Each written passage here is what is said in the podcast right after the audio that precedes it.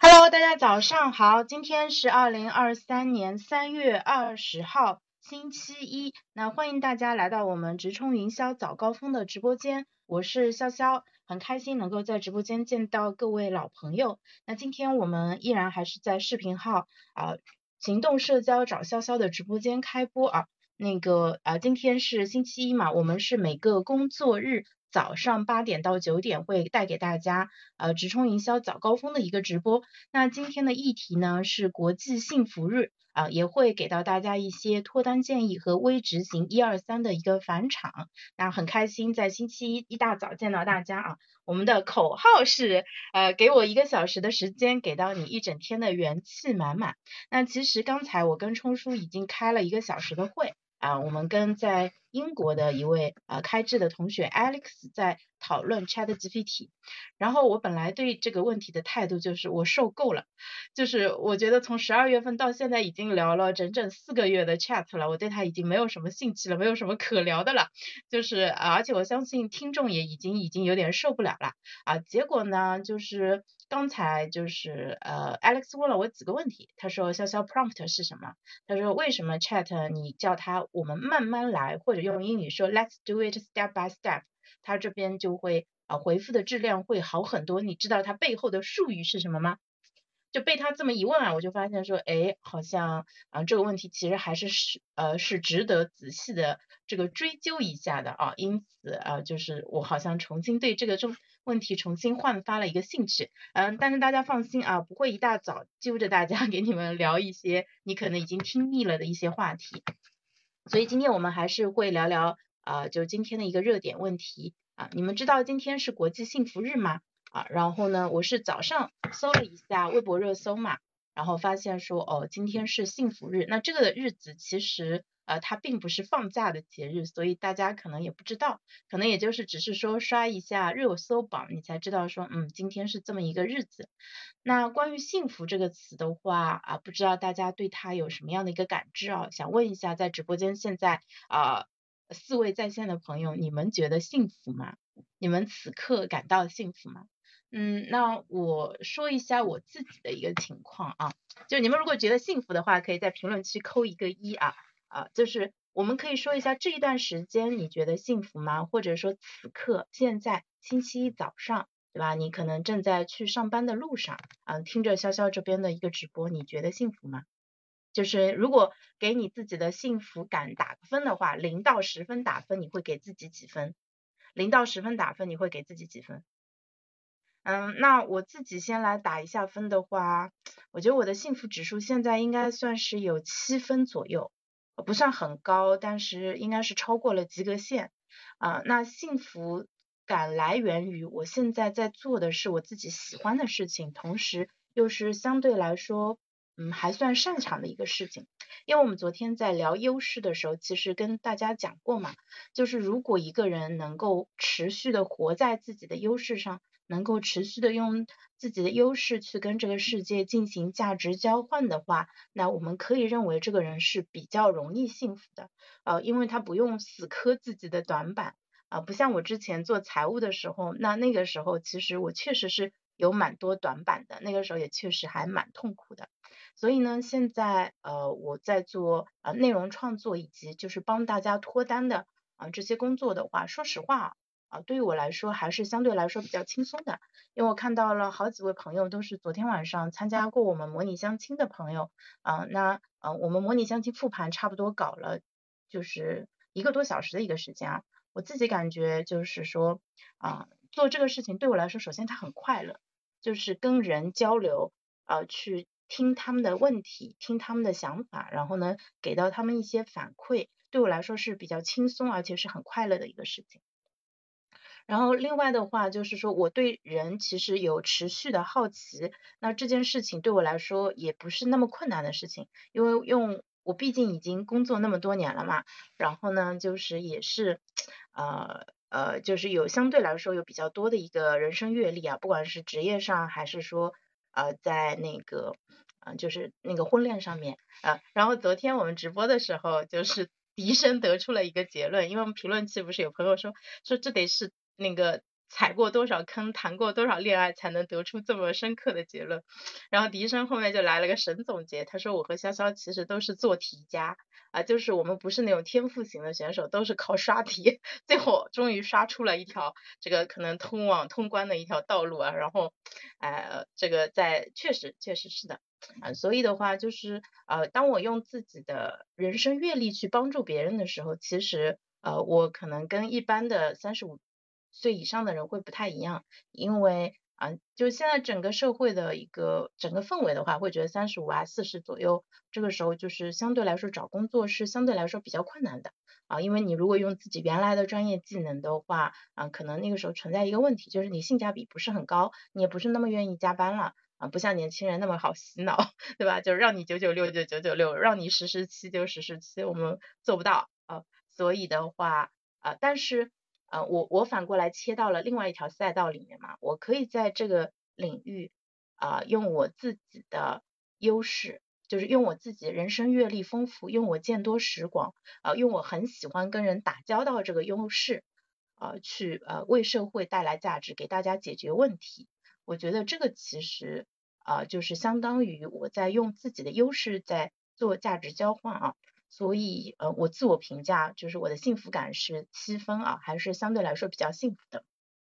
那我看到涛涛在评论区说你的状态现在是五分，五分也挺好的。那下下一个问题就是，我如果追问的话，就要用上教练技术啊，是什么让你拿到了这个五分？就你能说一说，就是你做到了哪一些，让你拿到了五分吗？就是他的。呃，这个提问的这个角度呢，是带着你去看你已经做到的、你已经拿到的东西，然后去想一想，说，哎，我怎么拿到了五分呢？这五分还挺好的，对吧？而不是说去盯着，说，哎，你为什么只有五分？你剩下的五分缺在哪里了？嗯，如果是后者的话，就会让我们陷入一种，嗯，相对来说更多的自我批评和自我评判的一个阶。呃，就是会容易就整个人能量会往下掉啊。但是如果去专注说，哪怕你只拿了一分，他也可以问说，哎，你这一分是怎么拿到的？然后呢，更多的看到自己做的好的地方，那这是一种比较好的一种方式啊。其他朋友也可以在评论区分享一下啊，你现在的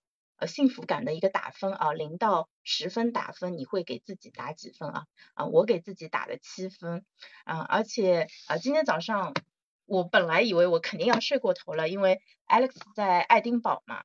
在苏格兰啊，好，同事关系还不错，这是一个很大很好的一个点，对，因为我们跟同事相处的时间可能会超过一天跟爱人相处的时间。说实话，我们之前上班的时候，你回到家睡觉。嗯，对吧？跟清醒的跟家人待在一起的时间其实是很少的，早上可能也就一个小时，晚上可能也就四五个小时，其他时间其实你们是在睡觉。但是你跟同事待在一起的时间，一天可能接近有十个小时的时间啊。谢谢大卫的加油。嗯，对，所以呢，同事关系不错是一个很大的一个优势。那很多人，嗯。在一份工作做不下去，离职的一个非常重要的原因，其实也是因为这个公司的氛围啊不太好。就比如说老板可能，嗯，就是对你这边啊没有什么支持，反而会给到很多的 PUA 啊之类的。然后呢，或者说有一些同事关系实在是很难相处。那呃，老话说啊，树挪死，人挪活，就是你换一个情境，嗯，其实也是一个好事情。就是你没有必要说非得要在一个不好的环境当中去持续的去卷入其中啊。对啊，所以的话，当然，如果你决定要呃换工作的话，这个时候你需要先换。选好，然后呢再跳啊，不要着急，因为人际关系上的一个问题啊，去裸辞啊之类的。今年呃找工作的这个形势，说实话相对来说还是啊不那么乐观的。虽然三月份啊放出了很多的岗位啊，比去年年底的时候好了很多，但是总但是呢，我们依然还是要相对谨慎的去做一个判断，因为啊今天早上还在说说那个呃人工智能就是接下来对这个社会产生的一个影响，其实它其实。才只是一个序曲，后面还会有一个更大的一个波澜啊！因为所以在这个阶段当中，就是不是为了让大家焦虑，而是说我们可能要做一些呃准备，然后呢，同时呢，嗯，在财务上面啊，在心理上也要多给自己储备一些东西啊，戒骄戒躁不戒什么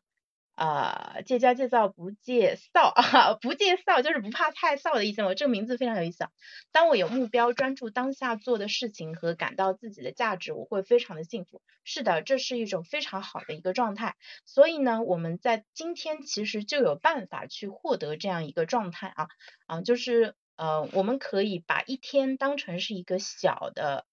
呃一个周期，因为二十四小时就是日夜呃那个会循环嘛。会每天会呃重复一遍，就是当我们今天到办公室的时候，我们先把自己的目标写下来，那我今天就有了目标。然后呢，我今天在嗯工作当中尽可能的专注在自己要做的事情啊，然后呢，嗯，你这样子就会更容易感到幸福啊。所以的话，这是每天其实给到大家的建议，我们都可以把自己今天要做的事情给写下来。那我自己也是这样子，因为我现在是自由职业嘛，就是相当于没有老板，我自己就是自己的老板。我既是老板又是员工，对吧？我还要负责外联啊，负要需需要负责什么搞各种各样的行政啊之类的工作，就是其实一个人活成了一个团队啊。那这个时候会有各种各样的任务去牵扯我的注意力，也会有各种各样的人呃，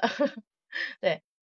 去呃跟我联系，就是说可能会。啊，我需要去花时间在不同的任务上面嘛，所以明确目标会显得特别特别的重要。我现在几乎是不定长期目标的，我只有短期的目标。那这个短期的目标对于我来说啊。啊，就是说，可能今天我要做什么，或者说这个礼拜我要做什么，或者说我短期的一个目标，我现在 B 站可能呃订阅的话是一千三百多个，那我希望能够达到一千五啊，我不确定这个什么时间能够达成啊，但是如果达成了，我会非常的开心，所以我现在给自己设了很多小的那个里程碑目标，然后就有点像跑马拉松。嗯，你跑半程，我没跑过全马啊，全马对我来说太长了。跑半程的时候，二十一公里，对吧？那二十一公里对我来说都依然太远了，所以我只能盯着下一个十，比如说十公里的时候，我盯着十一公里，就定一个下一个整点的一个目标，然后朝着这个去努力。好，第一，我看直播间里面有位江江同学说，当我工作做得很晚。回到家吃上一口饭就觉得很幸福啊！你是不是已经成家了？你家里是谁帮你做饭的？就回到家吃饭就会觉得很幸福。呃，这一点的话，我自己也觉得，我其实一天当中可能吃早饭的时候我还没有完全进入状态啊，那个时候还稍微有点困。但是吃中饭跟吃晚饭的时候，其实都是真的会让人觉得这个幸福感油然而生啊。嗯，就是你特别是第一口吃下去的时候，就是觉得会非常的快乐。呃，而且就是呃，当你的饭是家人帮你做的时候，会觉得呃非常的幸福，因为这个时候你是呃被照料的一个呃一个角色。然后我们家其实现在家务主要也是我婆婆在做的嘛，我呃就是我虽然有孩子，但是我活的几乎像一个快乐的单身汉一样自由，也是因为我的家人给到了我非常多的一个支持啊。他现在帮我送小孩去了，我因为我最近八点到九点要直播嘛。所以呢，嗯，我把呃送小孩这个事情又还给了婆婆。原来在我离职以后呢，我送了嗯大概有也没有很久吧，因为去年好像很快就因为疫情的关系，他们就学校就放掉了。嗯，但是陪小孩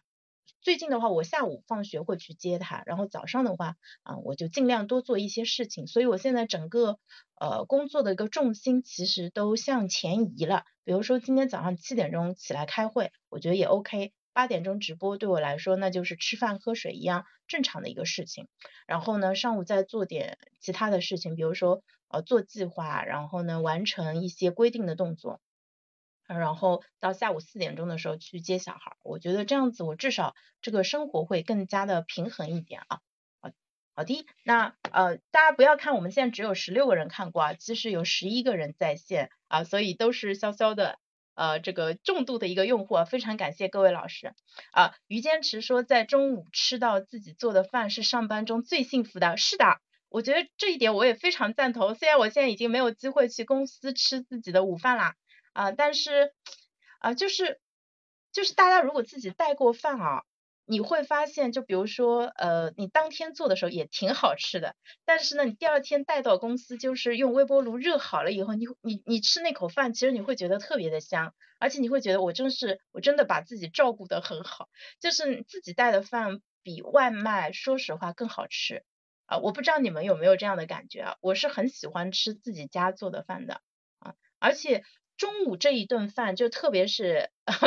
不会吧，就自己带的饭应该不会胖，应该比外卖好一点，因为外卖会更油一点啊，一定一定要试一下，你不用每天都做，因为如果每天都做了带饭，其实对你来说是很大的一个负担啊，但是。啊，你每隔几天做一次，然后偶尔带一次自己做的饭，然后特别是中午，你不用忙到十一点半了，哎，你就可以吃饭了，然后就去热了饭，大概几分钟就能吃上。也不用去等，就其实是很开心的一个事情。你午休的时间还可以省下来睡午觉啊，呃，所以的话，啊，就强烈推荐大家就是稍微试一下自己做饭。而且做饭这个事情，它也是非常能提升幸福感的啊。它的原因是什么？我给大家说一个很好玩的事情，在我很多年以前，就那时候我还自己租房子的时候，我有个爱好，就是呃那个剁肉馅。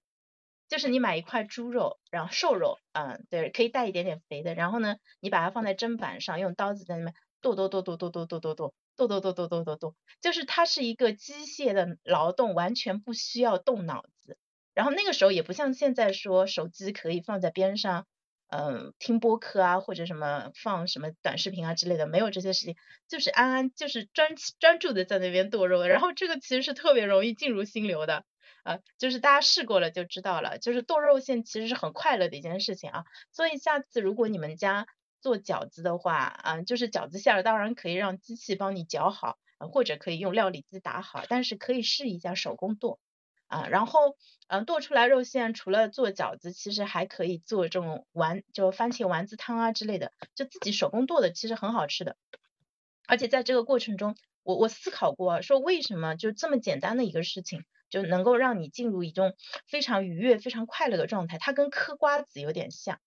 就嘎嘣一下啊，一个正反馈，嘎嘣一下一个正反馈。那剁肉这个事情也是这样子，它几乎不会失败，你顶多剁到外面去嘛，再刀子再挪回来就好了。就在那边剁啊剁剁，然后把它剁得越来越细，然后翻一下再剁。呃，其实我们手上有点什么事情在忙的时候，其实我们大脑会进入一个更加放松的一个状态，因为。如果让你什么都不做，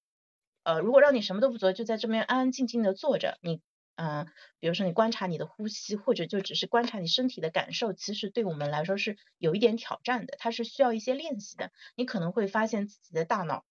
就要纷乱如麻，就是这个念头层出不穷啊。但是你手上有一件事情在做的时候，它牵扯你一点点的注意力，你整个人会更加的放松啊。那还有一些朋友，他可能其实是比较喜欢做家务的啊，在做家务的过程中，比如说在擦灰啊，在理东西啊、叠衣服的过程中，其实他也能够获得这种非常专注的一些快乐。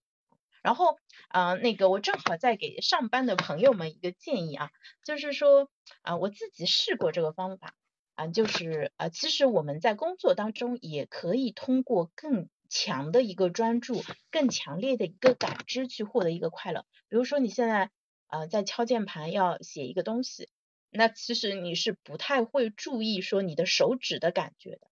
但是如果你稍微把注意力放在手指的感觉上，你感你知道你自己在打字啊，而且呢，你稍微花个一分两分的精力在打字这件事情上，你打错字的概率就会变小。然后呢，你能够感受到一个更深的一个专注和正念。那这个其实对于我们的嗯，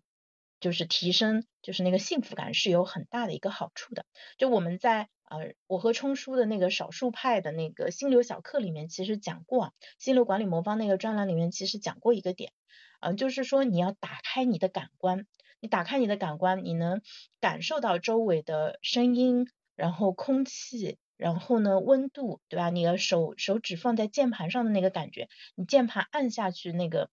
啊，这个幅度啊，然后呢，你手指抬起来放下那种感觉，还有摸鼠标那种感觉，就是当你的感官变得非常细腻的时候，其实你会获得很多的正反馈。就是你想象一下，我们刚开始学打字的时候，我们敲了几个字母，然后呢，屏幕上出现了一个字，然后你摁一下，这个它出现在屏幕上了，那个时候你会不会就觉得有一种哇哦，好神奇啊这种感觉，对不对？我们应该是初学电脑的时候，其实都有过这样的一个感受。但是现在呢，因为过去的时间实在太长了，我们已经变成了一个非常熟练的一个打字人呃，所以呢，就是对你来说变得稀松平常了。但是如果你再重新找回这种 wow 的那种感觉的话，你会发现啊，生活中的反馈无处不见。对，对，它不一定是刻意的练习，它可能就是你在打字的过程中，你意识到我在打字，哎，我打字还打的挺好的。你看，就我在正念打字，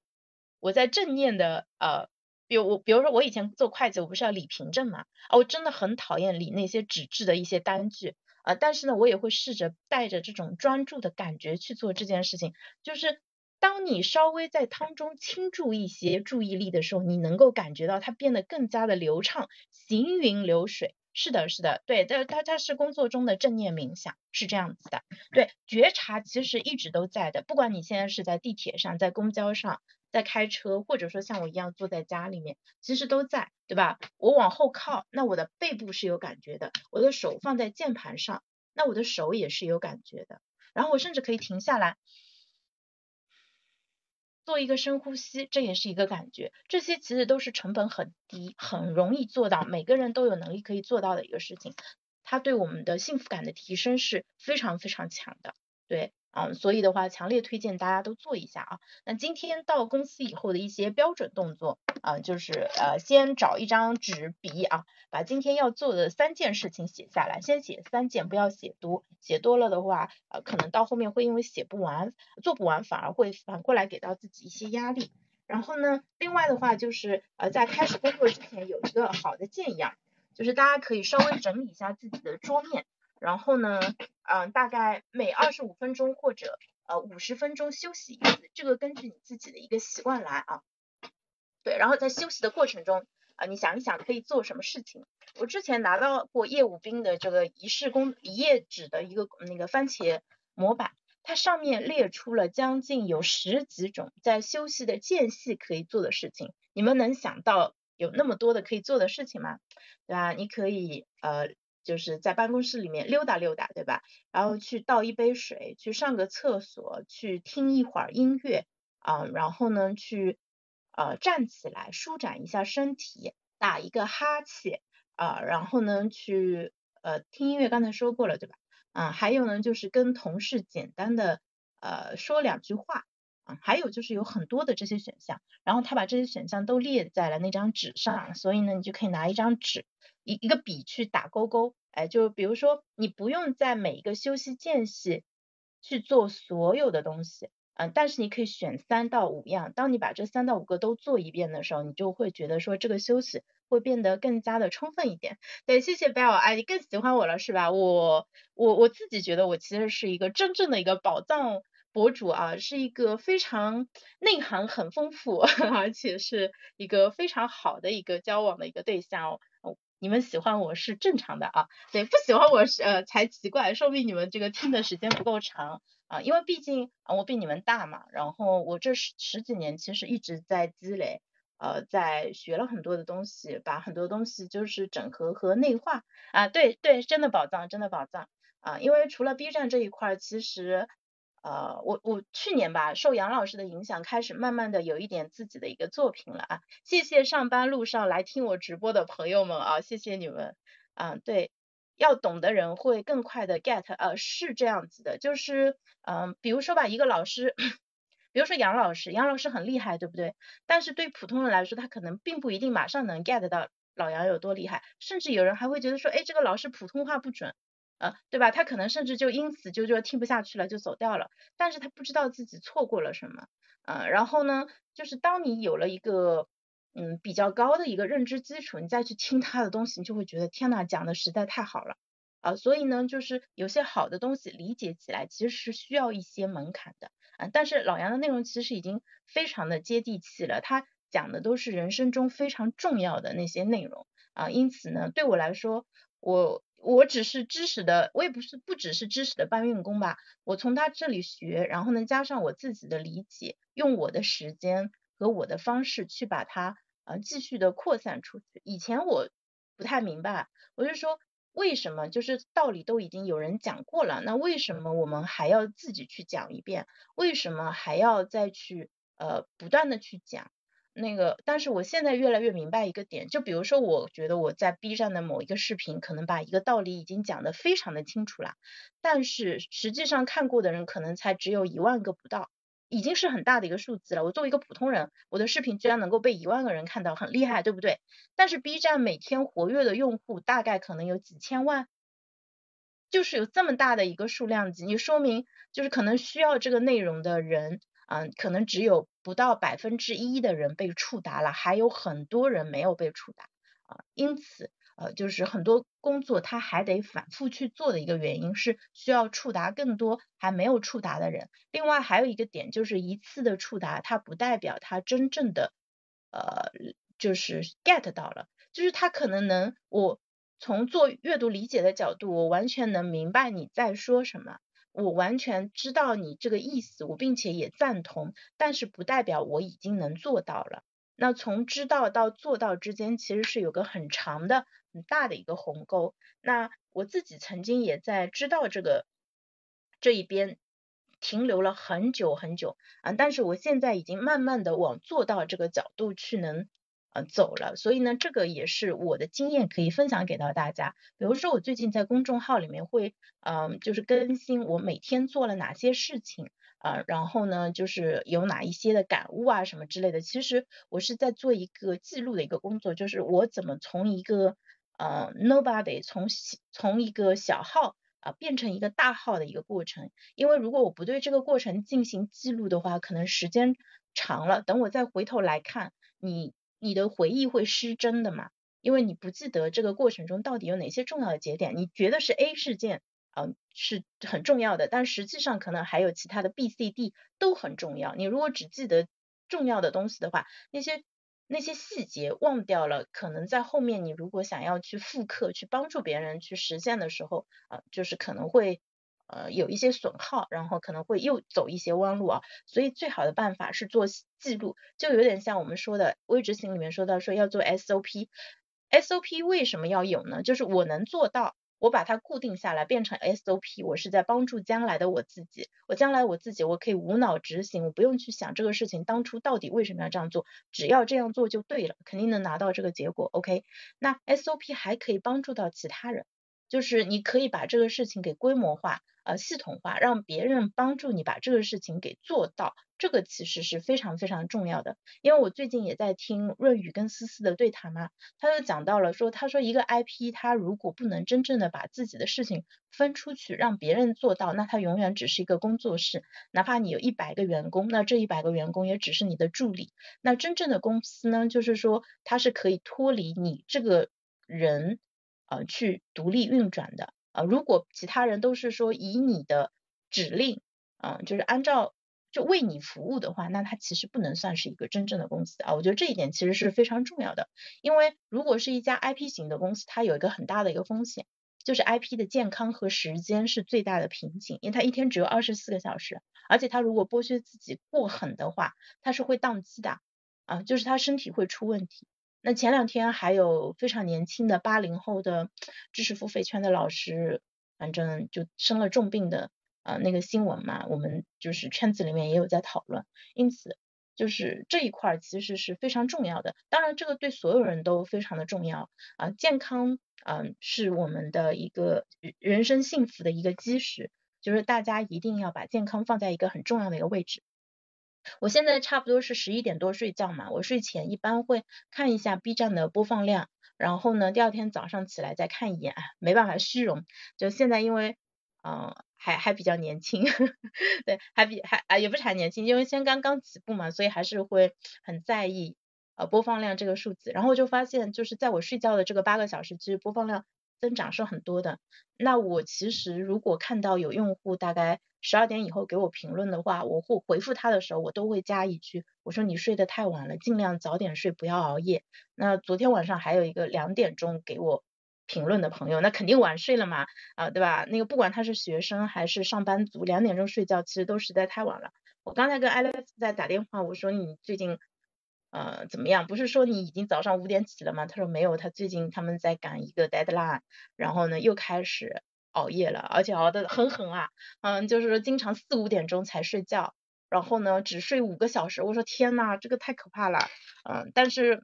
就是年轻人很多时候他会受到一些社会规范的一些约束，比如说他要跟朋跟同学一起做作业，那大家就。跟着一起狠狠的熬夜，那这个时候倒固然有一种我们是一个团队一起并肩作战的那种荣誉感啊，但是实际上它 真的很不健康。好，第一，我看冲叔现在已经到家了啊。好，呃，贝拉说，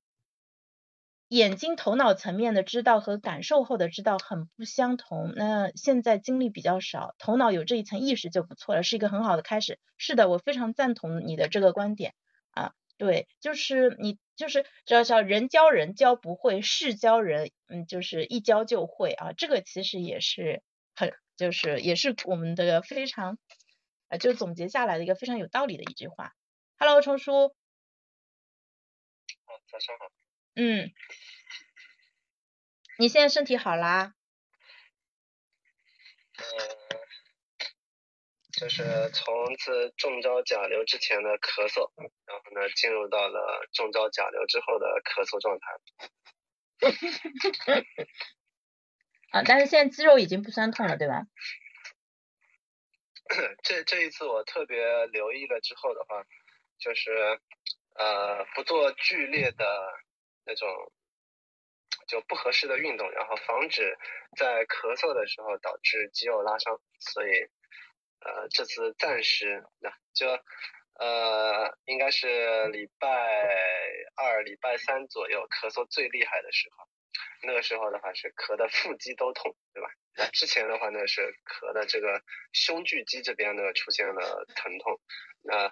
这这一次呢是呃成功的避免了这样的一些问题，然后呢啊发现呢就是呃甲流小朋友在那个新冠面前的话，在奥密克戎面前的话。呃，正宗的就是小朋友，呃，只是个小弟弟。嗯，好的，羡慕，呃呃，不，不行，我不能嘚瑟，我们家没有得过，不能嘴，呃，不能嘴贱啊。好的，那接下来就正式进入我和冲叔的一个对谈时间。那大家如果有什么问题的话，也可以在评论区啊提出来啊。李仁冲老师又掏出了他的大瓶有糖可乐，然后呢？有气可乐啊，有糖有气的可乐，这个这瓶可乐它大概要喝将近七天的一个时间，大家看一下它每次倒的这个量，啊，这个量的话一百毫升左右吧，现在应该不到八十到一百，没有没有没有没有，五十毫升，不止，啊，这个话题不重要，但是每次就只喝这么一点啊，就是大家我们平时喝奶茶吨吨吨对吧，一瓶大概可能五百毫升左右会快速的喝下去。而且奶茶里面的呃茶和糖都非常非常的多，因此就是大家要试着像冲叔一样学喝可乐啊，啊就是就喝这种喝这种含糖饮料一定要少喝一点，呃就是少这个叫少量多次，这个让血糖保持稳定啊。我们微执行一二三，其实说白了就是李仁冲老师把他自己一天到晚的那些好的习惯。拿出来封装了一下，变成了 SOP 分享给到大家啊啊，然后呢，嗯，因为今天直播间里面有蛮多是我们脱单这边的一个朋友啊，我就是他们现在对潇潇这个人已经有了一个呃比较准确的一个感知啊，所以我们也希望说能够带着大家一起培养更多的好习惯，因为好的健康其实是呃我们所有其他幸福的一个根源吧，就是。就像我们生小孩的时候，我们其实只有一个要求，希望这个小孩健康，对吧？他不要是什么六个手指头啊，或者说一些其他的问题。那生出来以后发现他挺健康的，还是挺开心的啊。但是后面呢，你就会开始对他有越来越多的要求了啊。他得要聪明，要学习好，要听话，还要搞体育，然后各种各样要求就加上了啊。但是最最最重要的依然还是回到本源啊，健康是第一位的。那这里的健康其实包括身体健康和心理健康。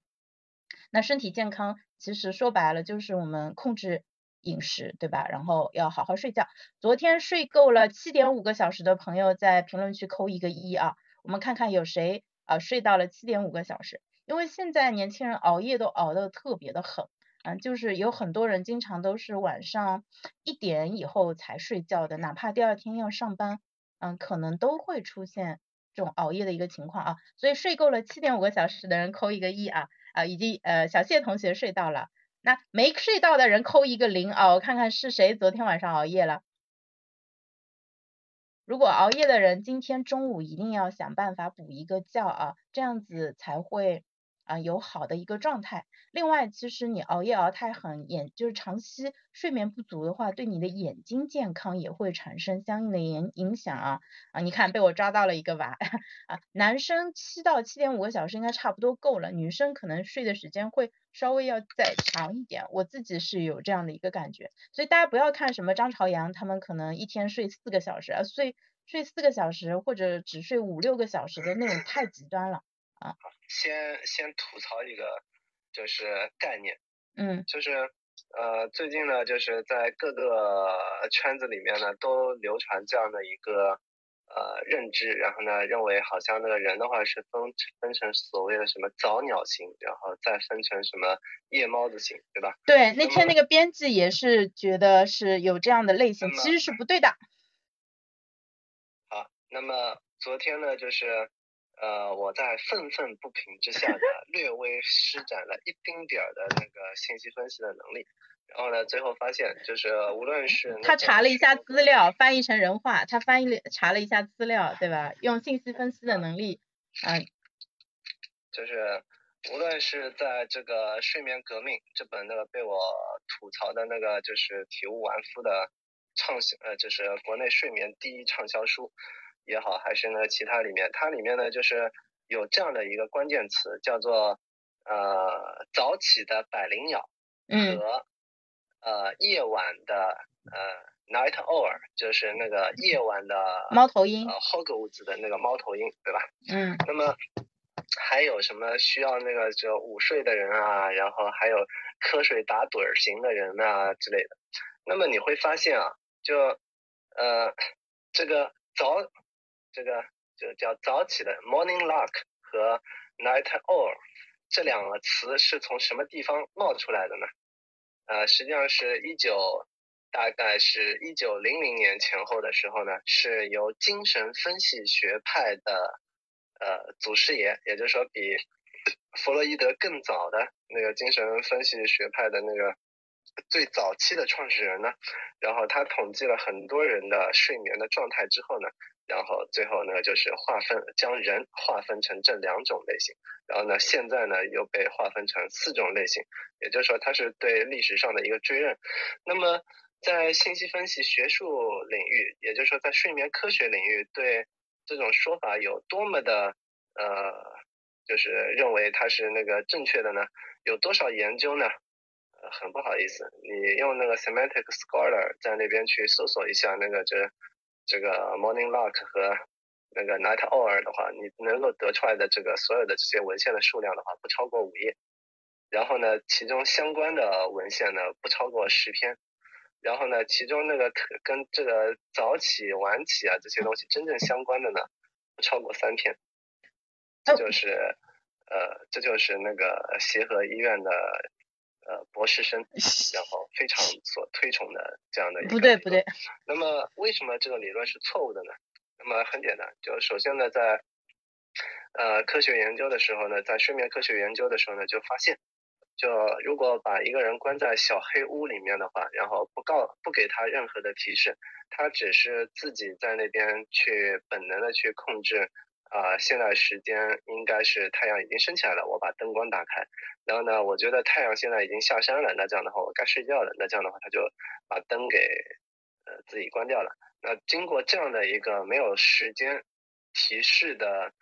呃没有日升月落，也看不到星星月亮，那么呃一个人他通常来讲呢会发现他的生物钟。平均统计下来是二十五个小时，也就是说，为什么你容易熬夜呢？是因为你每天晚上都可以往后推一个小时，没有任何丝毫，没有丝毫的痛苦，你都可以往后推一个小时，所以你是很容易呢，就是进入到一个夜间作息的状态的。那么，再从睡眠昼夜节律的这样的一个科学的理论角度来看呢，就是如果你每天早上。在五六点的时候，然后就接受阳光的呃刺激，当然只有夏天你才能接受到阳光的刺激啊。或者呢，就是在五六点钟的时候，你接受到呃强烈的灯光的刺激。那么当你的视网膜、视网膜视网膜里面的视黑体细胞接受了这样的这样的一些光线的刺激之后，那么你就能够在晚上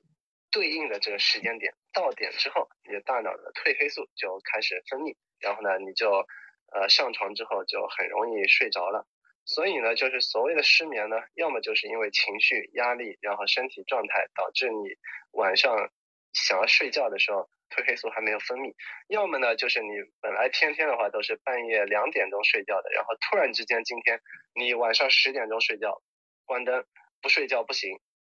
那这个是很多那个大学生那个在呃家里面封了，就是暑暑假寒假封了一两个月之后，然后呢突然间那个。回到宿舍里，里面发现那个晚上十点要熄灯了，对吧？然后呢，他们就那个睡不着啊，然后呢就开开了手手电手机，然后挑灯夜战。那这个是因为他们大脑的这个昼夜节律，褪黑素没有在那个时间点上分泌，所以呢，即便他早早的上床，他依然需要呢辗转反反复的那个好几个小时之后，然后他的褪黑素才能够分泌。那所以说呢，就是对任何一个人来讲。你要让它变成一个从早起型变成一个呃这个 night owl，就是夜猫子呢，就实际上也是很简单的事情。你只需要那个就是自然的让它每天呃晚上那个晚睡一个小时，一周之后它就变成了一只夜猫子了。然后呢，如果你想想要让一只夜猫子然后变成呃早起的呃 night arc 呃就 morning lark，呃 morning lark 呢？呃，早起的百灵鸟呢也非常的简单，你只需要在那个呃礼拜六早上呃五六点钟的时候，然后把它拎起来，然后那个拿那个 强烈的光线，然后 怼着它的眼睛，然后呢这样子的话，它就变成了一个早起型的人了。所以呢，滚啊，我们斯文斯文一点，呃，翻滚吧牛宝宝，扯淡的这个。什么早鸟型啊，夜猫子类型？啊，我我是不太 赞同早鸟跟夜猫子型的。就是你想在互联网、移动互联网出现之前，对吧？那时候可能，呃，甚至在我们没有电视之前，就是其实人是没有那么多晚睡的一个可能性的呀，因为没事可做呀，你只能早早的睡觉。在农村，我爷爷奶奶八点钟就睡觉了。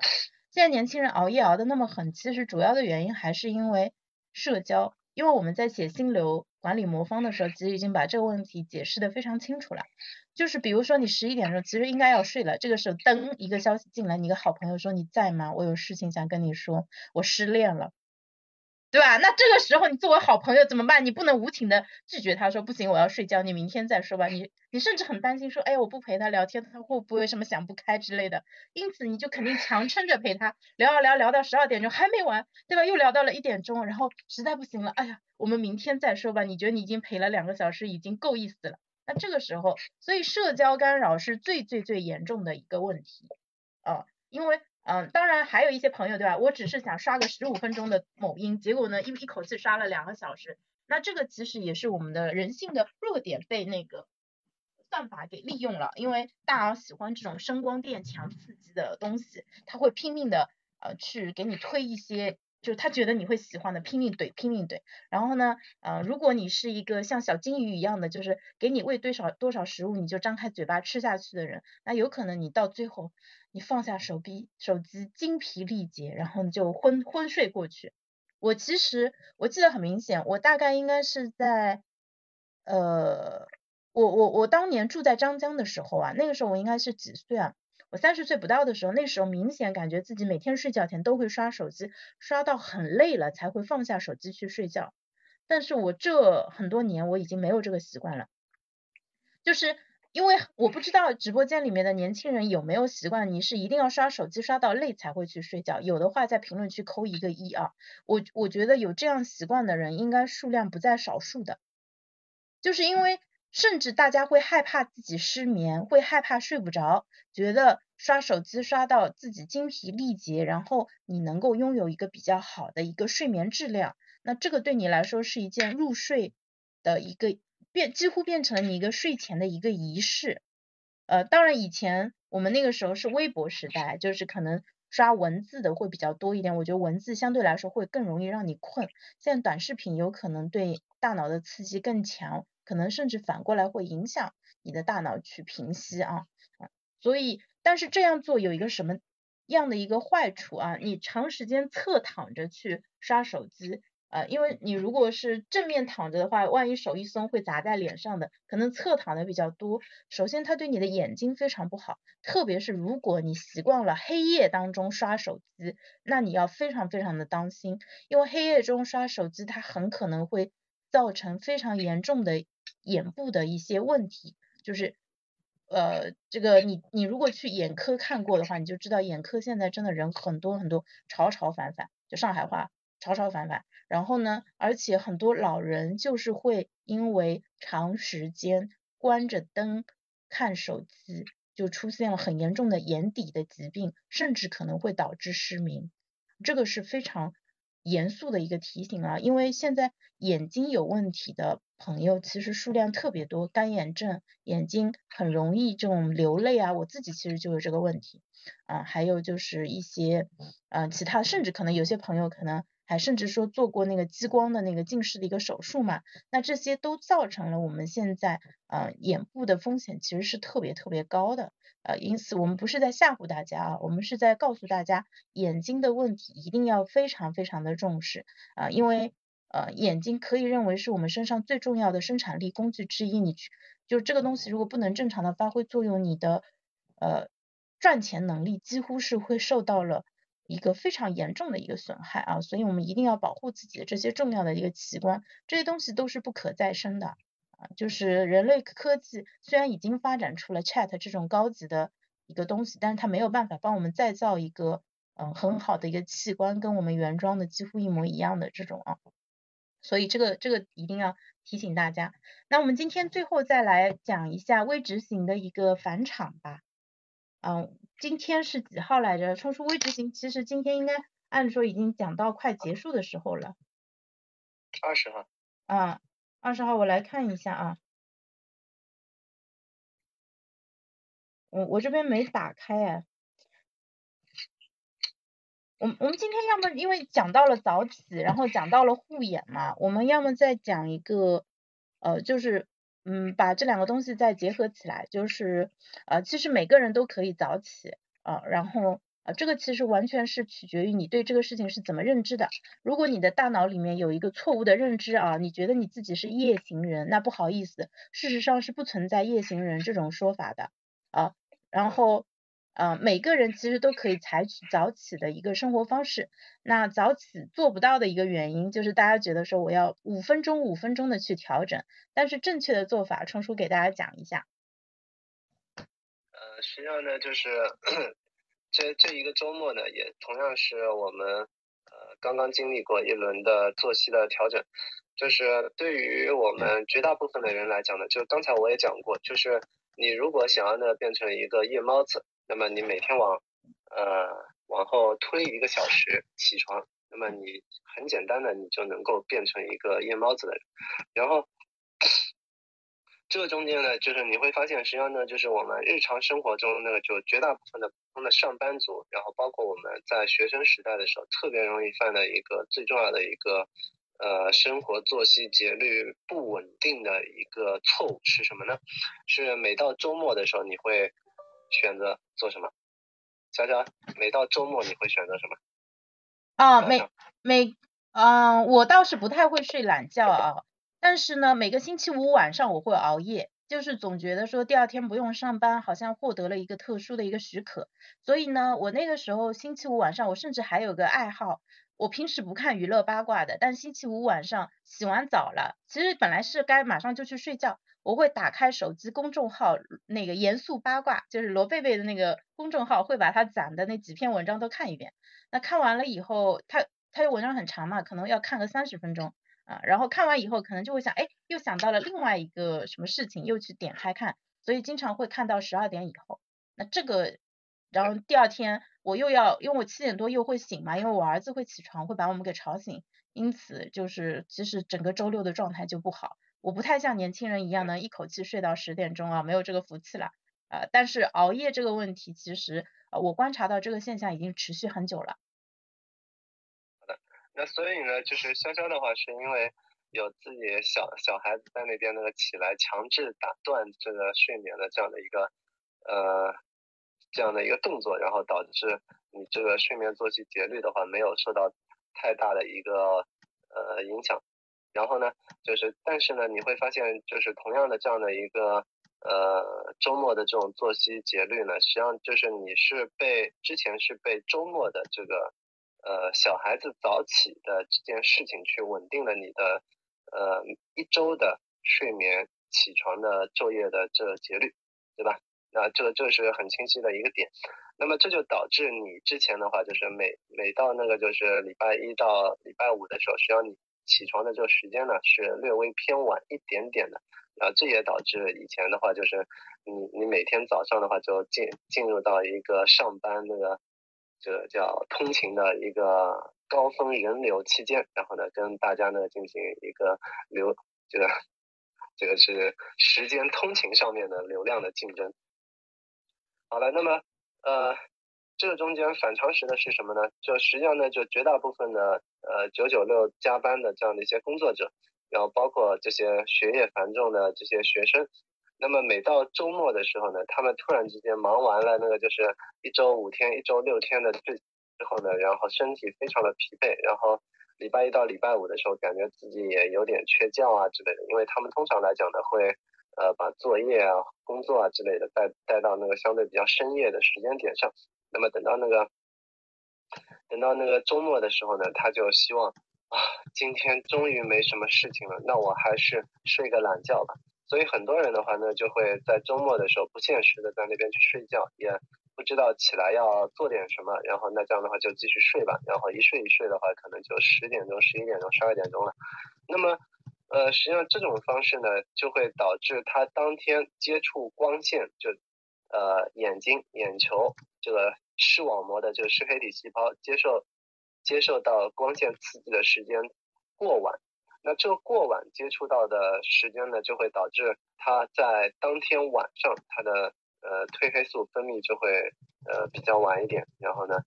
导致他的整个昼昼夜节节律呢又会开始出现一些紊乱的东西。那么等到那个周一周二周三的时候呢？就是他需要重新通过几天的时间，把他的昼夜节律再稳定到上班的这个时间点上，然后呢，每到周末的时候呢，他又要打破这样的一个昼夜节律，这个很不幸福的，你知道吗？就是我们今天话题是幸福的话，那对于这个昼夜节律，对于你的身体来讲的，这种做睡眠的作作息节律，实际上是呃对你的身心的一种比较严重的一个折磨，呃，所以呢，就是。呃，我还是更建议的各位呢，就是，呃，你不管你早起还是不早起，这无所谓。然后根据自己的这个时间的安排，然后把自己每天的这时间规划好了之后，然后在一个相对来说更早一点的时间能够起床之后呢，呃，让你更多的这样的一些脑力能够用在。呃，全天的精力的高峰，因为一个人的脑力呢，就经过大脑晚上的这样的一个睡眠的修复之后呢，你正常的这个脑力高峰期呢，通常是在那个上午，下午的话，你的整个呃，就是我们中国老古话的话，也都能说的非常清楚的，朝气锐，昼气多，暮气归，对吧？所以到晚上的时候，实际上大家呢，基本上呢，就是没有什么太多的心思去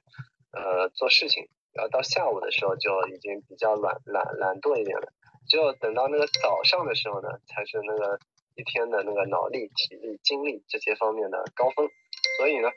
呃，这也是我更建议在早起的，调整成早起作息的这个原因。当然，呃，呃，很多人的话还是愿意坚持晚起的话，然后呢，每天呢就是。呃，也不觉得这个是对自己的心理资本的消耗的话，那也无所谓。没没人，你的呃阳光大道嘛，对吧？好的，好，谢谢。嗯。哦，已经九点钟了，那今天我们就准时结束吧。非常感谢各位朋友们对我们早上的一个支持啊，我感觉视频号的流量又有点不太正常了啊，但是呢。呃，虽然三十四个人看过，就是最高在线十几个人，然后现在还有九个人在线，非常感谢各位朋友们的支持。那希望大家嗯今天听我们聊完啊，呃周一有一个好的状态。然后到公司以后，第一件事情记得把要做的事情先写下来，先把目标定下来。那这样子这一天会更加的有的放矢啊！我觉得有的放矢是一个非常非常重要的一个呃我们中国的一个传统智慧啊。如果每个人都能做到围绕着目标。呃，去组织自己的资源的话，那我们这一天下来，我们的成就感会很强。那我用我自己之前总结的一句话，最后送给大家，就如果这一天把我想做的事情都做完了，我会觉得这一天会非常的满意啊。因此呢，首先我要知道说自己要做什么事情，然后其次围绕着这些项目呃去做就好了。那非常感谢大家，今天就到这里，也谢谢冲叔，我们明天早上再见，拜拜。